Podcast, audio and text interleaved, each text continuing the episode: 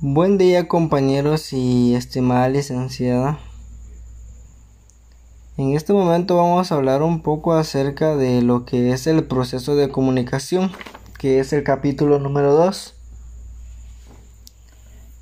Se dice que el proceso de comunicación es aquel que, se lleva a cabo eh, entre dos personas, que es un emisor y un receptor. Eh, el primero, que es el emisor, ¿verdad? Emite un mensaje dirigido hacia el segundo y se lleva a cabo a través de un determinado canal.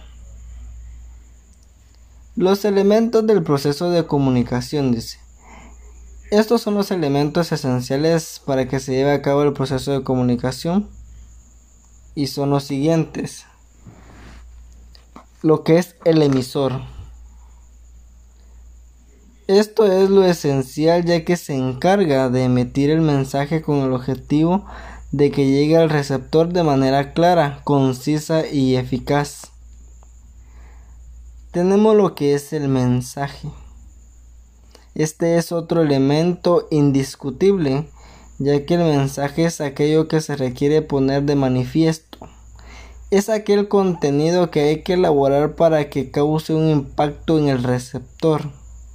Hay que cuidar mucho sus características y el hecho de que sea claro y cercano, puesto que debe ser fácilmente entendible por parte del receptor.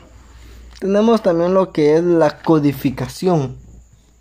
La codificación es el proceso que realiza el emisor a la hora de configurar el mensaje, de escoger el canal más adecuado y de elaborar los contenidos que quiere transmitir. Todo esto corresponde al sujeto emisor. También tenemos lo que es el canal. Este es el medio por el cual llega el mensaje al receptor. Se puede escoger cartas, redes sociales, radio, revistas, televisión, entre otros. En definitiva, se trata de entregar el canal más adecuado para que el mensaje que se emite llegue con garantías a través de un canal eficaz. Tenemos lo que es la decodificación también. Este proceso le corresponde al receptor, a quien se encarga de comprender el mensaje y entender lo que se ha recibido. Bueno compañeros, esto ha sido todo sobre el tema de el proceso de comunicación. Espero les sirva un poco en su proceso de aprendizaje. Feliz día.